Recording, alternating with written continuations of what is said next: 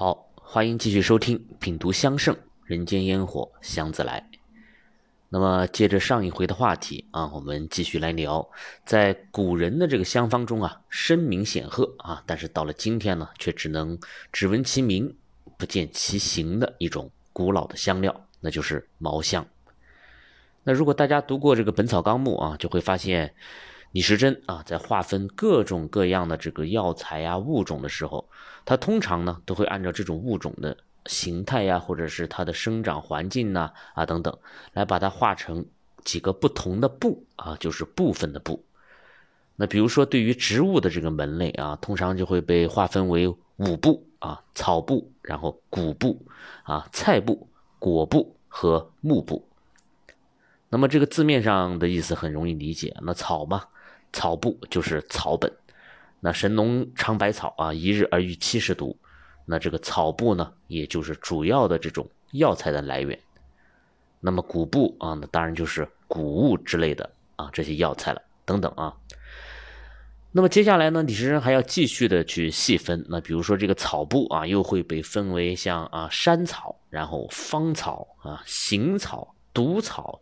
水草啊、蔓草、石草啊等等啊，这样的一些小类，所以这个整个的物种划分下来啊，它是一种非常细致的，也是一种非常考究的学术啊。当然，这是我们一代大师的这种杰作了啊，也是我们中国古人的这种智慧。那么按理来说啊，如此详尽的记录啊，如此详实的考证，还有如此严谨的这个做学的态度，那不应该出现这种。记载与现实无法对应的这种情况啊，但是事实呢，却是类似于这样的情况呢，大量的存在。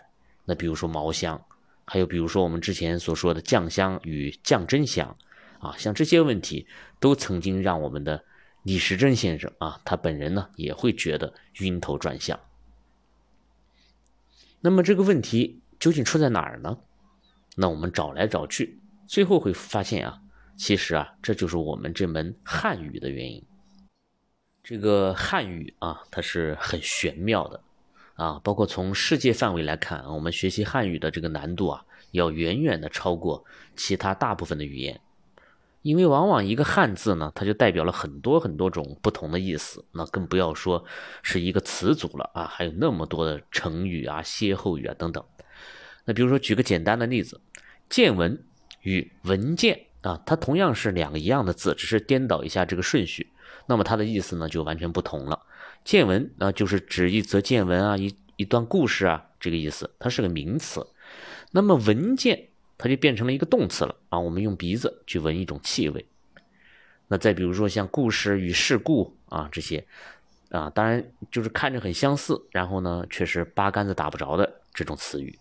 啊，像这样的很多很多啊，所以古往今来，我们的这个汉语的使用当中啊，就会很容易产生各种各样的这种混淆。那再加上我们这个地大物博啊，各地的方言呐，各个时期的这个文字啊，鱼龙混杂，所以到最后谁也不知道到底哪一种说法才是真实的。那么毛香就是这千千万万种混淆当中的一个。那么所幸的是啊，马王堆中的这只彩绘熏炉的出土啊，让我们在香炉中找到了毛香的真实的存在。那么经过科研人员的这个检测和判定之后呢，就给出了这种香料一个非常清晰的定义，让它除了毛香这个中文的名字以外啊，它又多了一个这个拉丁文的名字啊，也叫学名。啊，当然这个拉丁文的名字很长啊，我不会拉丁语啊，也不会读。但是如果把它转译成英语的话，那就是 sweet grass 啊，甜草，香甜的草啊，可以这样理解。那么至此，终于是真相大白了。啊，那么在说到这个真相之前啊，我要多说一句啊，关于这个拉丁文。那为什么这个拉丁文一出现，那真相就能出现呢？啊，这个事情很有意思。拉丁啊，这个词我们今天很熟悉啊，拉丁美洲啊，拉丁舞、拉丁语等等。但是这个拉丁它究竟是指什么呢？很少有人有人能够这个说得清楚啊。那么这个拉丁啊，它实际上是一个非常非常古老的民族那大约是生活在三千多年前的这个意大利的地区，啊，就相当于同时期中国的这个商周时代吧，啊，那么他们呢就发明了一种自己的语言啊，也就是古拉丁语。那么拉丁语对应的就出现了拉丁文。那后来再进一步的发展啊，这个拉丁语呢就变成了古罗马人的这个语言。那罗马我们讲过啊，版图之大，与这个大汉王朝是同列地球的两侧，所以它的影响范围呢也就很大，所以拉丁语也就成了后来几乎所有的西方的语言的这种鼻祖。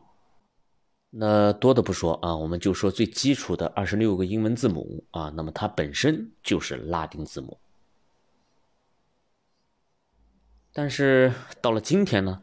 啊，这个英语啊、德语啊、法语、西班牙语等等啊，这些语言，他们各自流行起来以后，这个拉丁语呢就很少被用到了。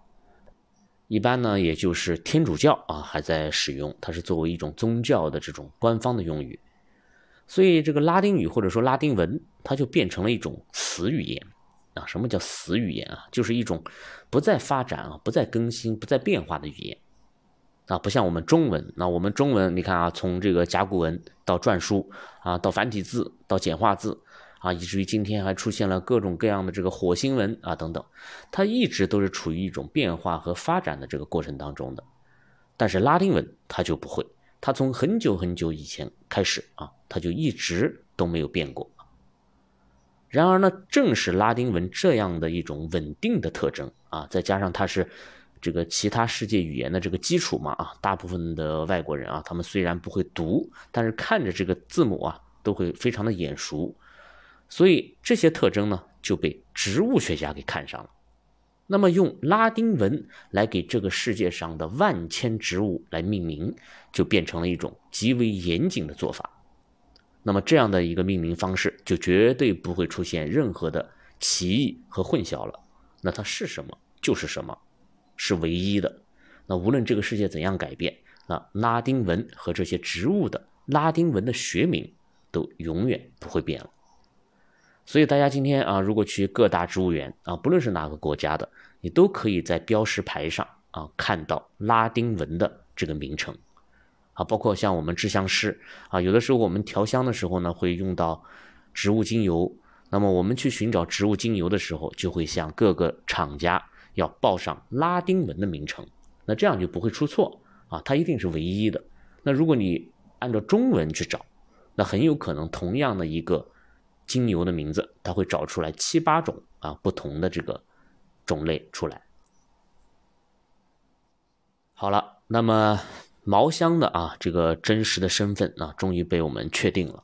那么按照拉丁文的这个指示，这种香料啊被准确无误的指向了甜草。这一物种，那么甜草啊，在中国几乎没人知道，但是在北欧和北美，却一直啊都被广泛的应用着，啊，这就是一件很奇妙的事情了啊，在重洋万里之外，这个毛香它才现了真身。那么在欧洲，这个甜草呢，它多用于饮食啊，因为它有一种非常独特的香甜的这种气味。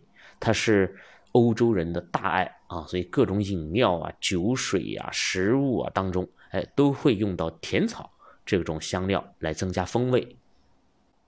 但是在北美，那这种甜草的用法呢，它就有些区别了啊。大多数呢都是美洲的这个土著在用。那什么叫土著啊？就是哥伦布啊还没有发现美洲大陆之前，在那里生活着的原始的这个居民。那比如说，我曾经就问过一个甜草种植园的这个农场主啊，他对于甜草的用途的回答就是一个词啊，sacrifice，也就是祭祀。那美洲的这些土著们啊，就是用这种香料来进行祭祀的。那么在他们眼中，这种草啊，它是神圣的。他们会把甜草编成像马尾辫的那种样子啊，来用于装饰啊，用于燃烧。那甚至可以把这个甜草呢。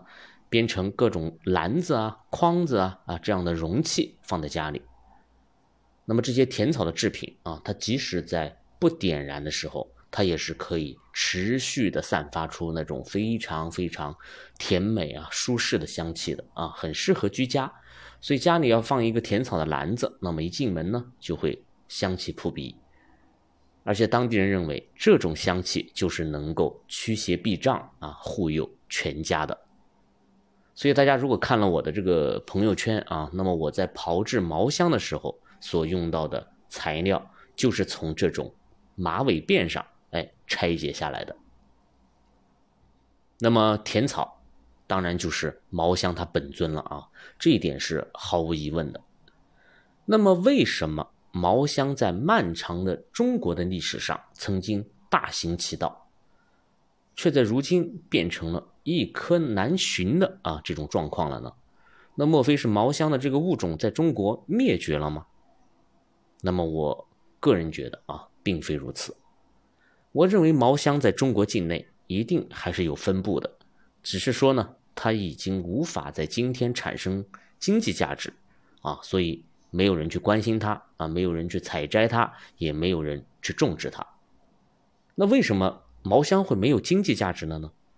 那首先是因为中医不用它，啊，我们今天很多这种古老的药材呀、香料啊，之所以还能够找得到，啊，之所以还能够在那些药铺里买得到。啊，其实很大的程度上都是得益于我们的中医文化，因为它是药啊，所以世世代代它都会用到。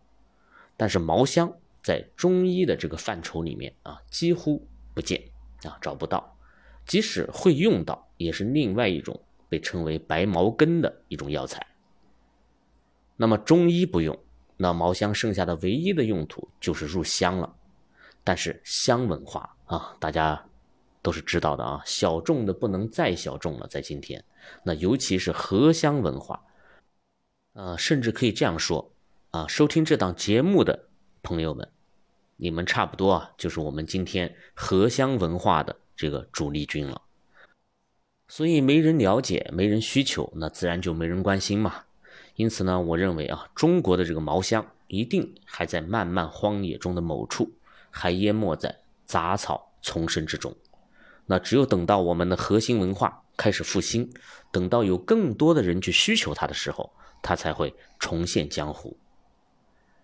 那么这里我也顺便给大家说一下这个毛香的炮制啊，在香圣当中呢，关于毛香的炮制有一句话的记载，就是以酒蜜水润一夜，炒令黄皂为度。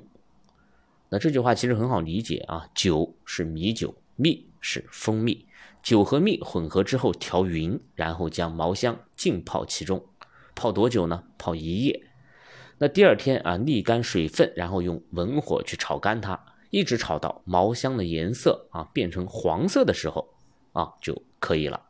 那么这就是古人的一个记载。啊，当然，在实际的操作过程当中啊，我认为需要进行一个小小的改良，那就是因为这个单干品的毛香啊，它经过浸泡以后是碧绿色的啊，它这个吸水力很强，有点这个枯木逢春的意思啊，就像新鲜的一样了。那如果你要炒到它颜色变黄啊，我个人认为这有些太过了啊，我是前后比较过的，这个香气的损失呢会很大。所以我个人的建议啊，将酒蜜水分炒干就可以了。那目的就是，啊，便于焙干啊磨粉。当然，这种古法炮制的效果啊是十分惊艳的啊，尤其是在这个毛香的身上啊，因为用酒蜜来炮制的香料是有很多的。那比如说我们之前说过的檀香也是这样，但是在毛香的这这个身上啊，它的效果呢就更为显著一些。这个毛香的香气啊，会从原本的这种甜香变得更加醉人了。那这个醉人不是指的这个酒精的气味让人醉了，而是一种让人沉醉的、让人沉迷的一种嗅觉感受。打一个比方啊，就像是一个从大雪当中归来的人啊，他躲进木屋，然后坐到火炉旁，然后捧起一杯热气腾腾、香气扑鼻的茶水饮下去。啊，大约呢就是这种感受，是一种由内而外的这种温暖。这个形容香气啊，总是会词穷啊，所以不可言尽，不可道破。那如果大家想要品鉴茅香本尊的话啊，欢迎来见闻香堂体验我制作的一系列以茅香为主材的合香香品。那么至此啊，我们就把马王堆中的这只彩绘香薰炉中的遗存给介绍完了。那么我想大家现在可以想象一下啊，在两千年前的汉代，那辛追夫人的这个居室里啊、庭院里啊、衣服上。都会是一种怎样的香气了吧？它有辛夷的清凉，有稿本的悠扬啊，有高良姜的这种辛辣，还有毛香的香甜。那虽然彼时啊荷香还没有正式出现，但是这些香料被同置于一个香炉当中，显然已经形成了荷香的这个雏形了。那么这就是汉代的炉中之香，是属于大汉遗风的味道。那么我们聊完了薰衣之香啊，就要开始进入下一个环节了。那么在生活用香中，它其实还有另外一个大类啊，它在香圣当中呢就被称为涂覆之香，也就是中国古人的化妆品。那么首先我们还是要请出啊马王堆汉墓当中的另外一件啊重要的文物，它就是一只精美绝伦的漆器的妆奁。啊，也就是辛追夫人的梳妆盒。我们先来说说这只盒子的这个材质啊，它不是金银铜铁的，也不是木头的，而是一只漆器。那么漆啊，我们今天第一个反应就是油漆了。那如果生活当中遇到哪里在刷油漆啊，我们一定是捂着鼻子啊，赶紧躲开，因为这个油漆没有变干的时候啊，它的这个气味啊是非常难闻的，而且含有大量的甲醛。所以我们通常都会认为啊，油漆它是不环保的，啊，虽然现在有很多环保漆了啊，但是嗯，还是让人心有余悸。那么这样有毒有异味的材料，怎么能够用来做啊存放香品的这个盒子呢？那么这里我们就要说到古代的漆啊，跟今天的漆的这个区别了。首先，我们古代的这个漆啊，它一定是天然的漆啊，它是没有化工、化学这些。东西来合成的，那么它是来源于一种树啊，也就是漆树。工匠呢将漆树的这个树皮割开，那么就会有乳白色的这个汁液从树皮里面流出来。那么这个过程呢就叫割漆啊，有点类似于割橡胶。那么紧接着呢，在空气的这个氧化的作用之下啊，这些白色的汁液呢，它的颜色就会逐渐变深，那最终呢会变成黑色啊。同时呢，它也会变得十分的粘稠。那么这种天然的黑色的粘稠的这种胶状的物质，那就是天然的漆了，也被称为大漆啊，大小的大。那么天然的漆啊，它显然是无毒无害的嘛，它没有像甲醛呐这样的剧毒的物质啊，也没有刺鼻呀或者难闻的味道，所以它自古以来呢，就是一种非常健康的涂料啊，跟今天我们所想象的并不相同。但是这个天然气当然它也有一个弊端啊，就是它会引起部分人群的一种过敏的症状。那比如说我就是啊，我曾经在漆树林里面待了可能十分钟吧，就全身发痒，然后起了很多很多的这种红斑。那么民间呢都会把这种现象叫做漆树咬人了啊，就是如果你被漆树给咬了，那实际上就是一种过敏的这种现象。那么漆器的这个出现的时间啊很早。大约在新石器的时候呢，就开始被应用了。那比如说舜啊，以漆做石器；禹以漆做祭器啊，这在古书当中都是有记载的。那么到了汉代啊，我们的这个漆器啊，就发展到了巅峰的时期，它的工艺极其的精湛，制作呢也十分的考究啊。当然只能是当时的这个贵族才能够用了啊，比如说像辛追夫人这样的侯门。那么到了汉代以后，那由于瓷器开始蓬勃的这个发展起来了，所以呢，这个漆器呢就被弱化了，它渐渐的就淡出了实用器的这个舞台啊，变成了一种工艺品啊。那么漆器在古代啊，它是非常高贵的啊，它并不亚于金银器的这个价值啊。比如说古人有一句话啊，叫“百里千刀一两漆”，那意思就是说我走上一百里的路，那割上一千刀。才能够得到一两的漆啊，很少的漆，所以这个材料本身在古代就非常的昂贵。那么漆器的做工就更厉害了啊！那比如说马王堆中的这只漆器的装脸啊，它就是脱胎的。那什么叫脱胎呢？就是没有胎骨啊，脱离了胎骨的意思。那如果我们把这只装脸砸碎啊，当然这是犯法的。但如果我们真的把它砸碎，我们就会发现这个漆的下面啊，并没有其他任何东西，是空的，仅存的呢就是一些丝麻。那么这种工艺就被称为脱胎。那制作的时候，他会先用泥呀来做一个胎骨。啊，就做成一个形状嘛，然后在这个泥的外面一层层的裱上这些麻布啊，有的是苎麻，然后呢，再用大漆哎来进行粘合，那一层层的这样刷上去，这就相当于形形成了一层这个漆的壳子。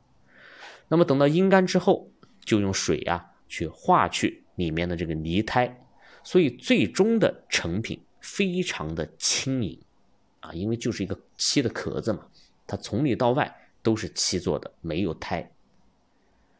那么再加上漆的这个特征啊，它是完全不怕水的，也非常的耐腐蚀。所以，我们看啊，在马王堆那么潮湿的环境里，为什么还会有那么多精美的漆器保存下来，而且都光亮如新？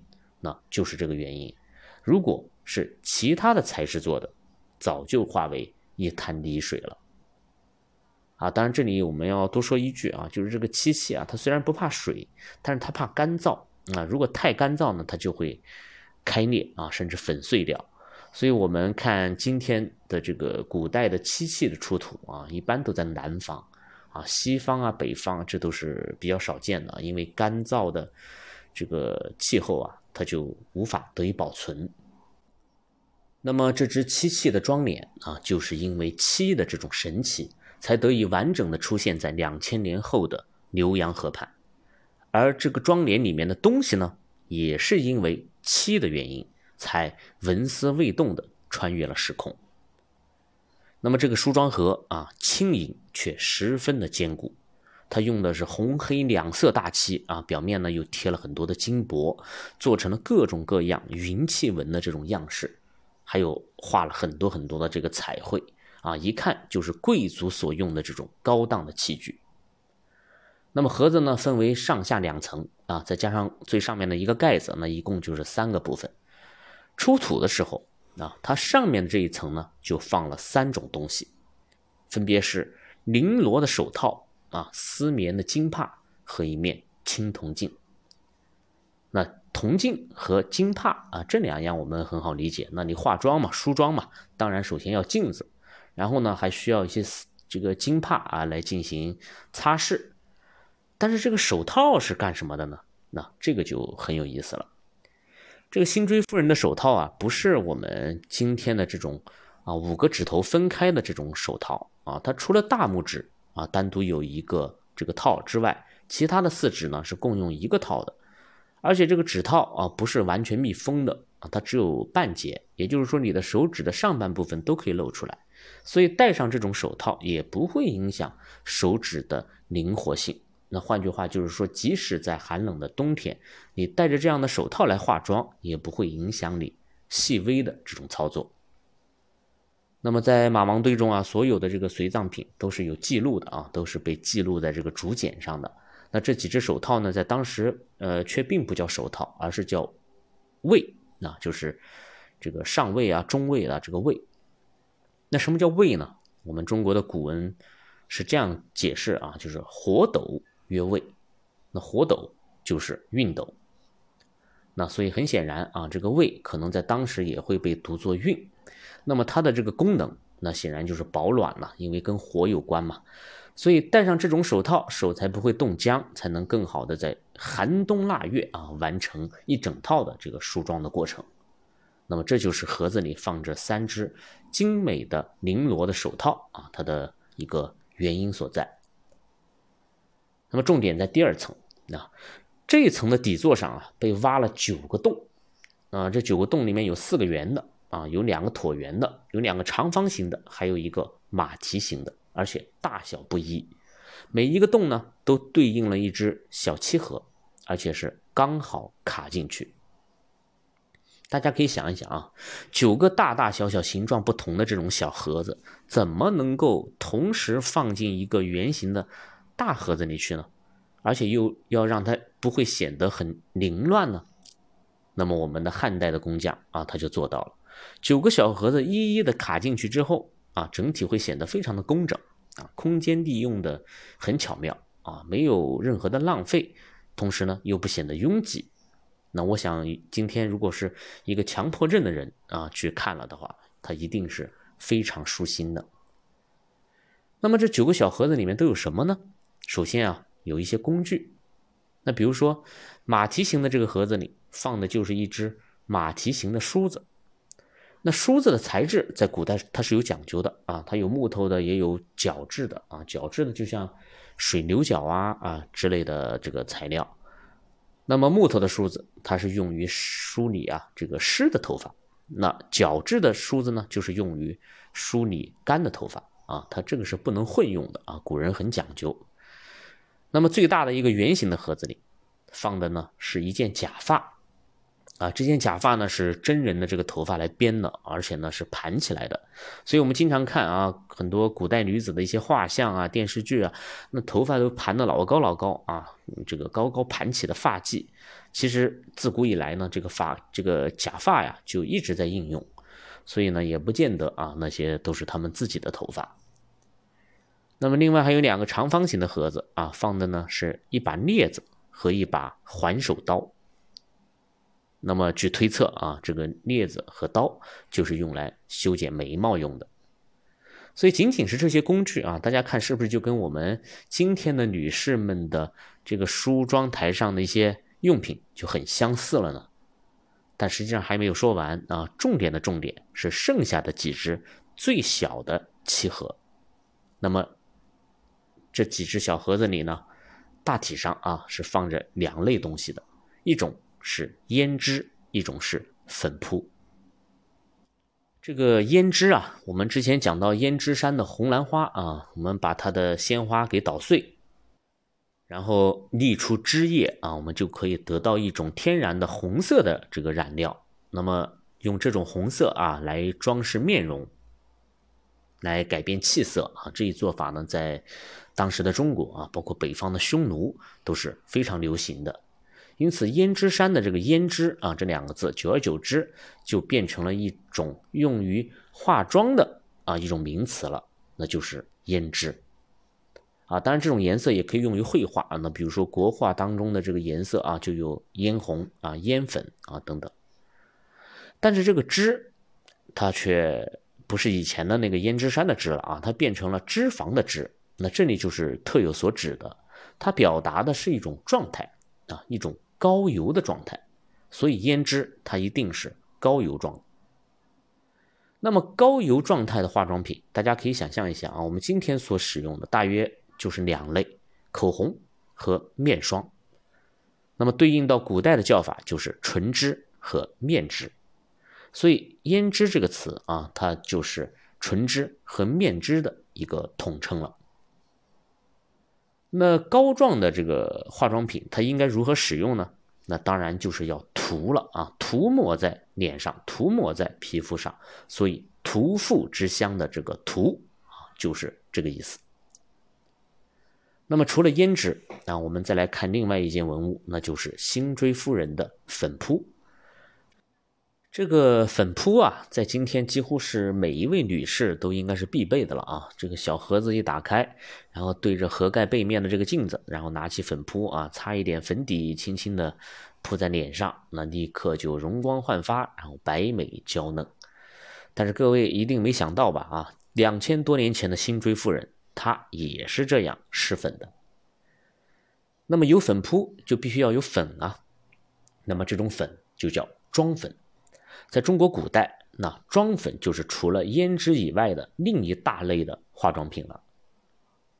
在最早的时候啊，有多早呢？我不知道，但是至少都在战国以前。那么中国的这个优雅的女士们就开始用妆粉了。一开始的时候，她们用的是米粉，也就是米磨成的粉。啊，当然这种米粉的制作方法呢，在这个贾思勰的《齐民要术》当中有详细的记载啊，它是很复杂的，并不是说简单的这个把米捣碎就可以敷脸上了啊，没有这么简单。那么制好之后就用粉扑嘛，一般就是丝棉做的，然后铺在脸上，然后白白净净，这就是装粉呢最初的一个样子了。但是这个米粉呢，它有个问题啊，就是它怕水，你出点汗呢，或者淋了雨，它就不行了，它就变成这个。米糊糊了啊，而且呢不牢固，那用今天的话来说就是容易掉粉。所以呢，随着秦汉时期啊道家仙术的这个兴起啊，有一些炼丹的这个方士们，他们就在炼丹的过程当中发现了另外一种这个金属，哎，也很适合来做装粉，那就是铅。我们今天说到这个铅呢，印象当中都是啊黑黑的，然后沉沉的，但这个铅不光有黑色的铅啊，也有。白色的铅，那么白铅磨成了粉，就成了装粉。那当然，这个铅粉啊，它就要比米粉好用多了啊。首先，它不会溶解啊，持久性更好。而且大家知道，这个金属物质啊，它总是有一种光泽的，它是能够反光的，所以会让面部啊看起来更亮一点。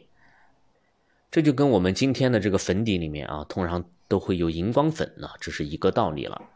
所以铅粉取代米粉开始流行啊，以至于后来还有一个成语叫“洗净铅华”。